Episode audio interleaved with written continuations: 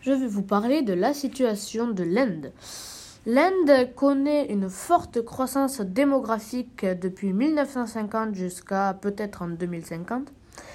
En 1950, l'Inde connaissait 0,4 milliard d'habitants et euh, en 2015, elle compte aujourd'hui 1,25 milliard d'habitants et 1,6 milliard d'habitants en 2050 peut-être.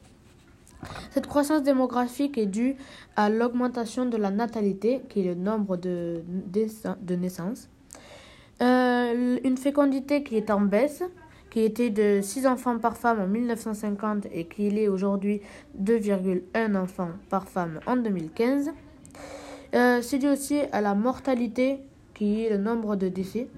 La fécondité étant le nombre moyen d'enfants par femme en âge d'avoir des enfants.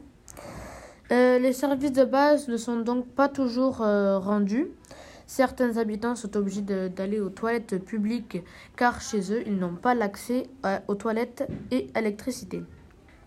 Un deuxième problème est aussi l'accès à la nourriture, étant donné le nombre d'habitants qui est toujours en augmentation et la production de nourriture n'est donc pas assez, ne tient pas le rythme. Un dernier problème euh, en Inde, c'est la pollution dans les grandes villes qui est due aux embouteillages causés par euh, le nombre d'habitants qui utilisent des voitures, euh, les bus, les motos. Cette air est donc très polluée et entraîne donc de graves dangers pour la population qui respire cette air.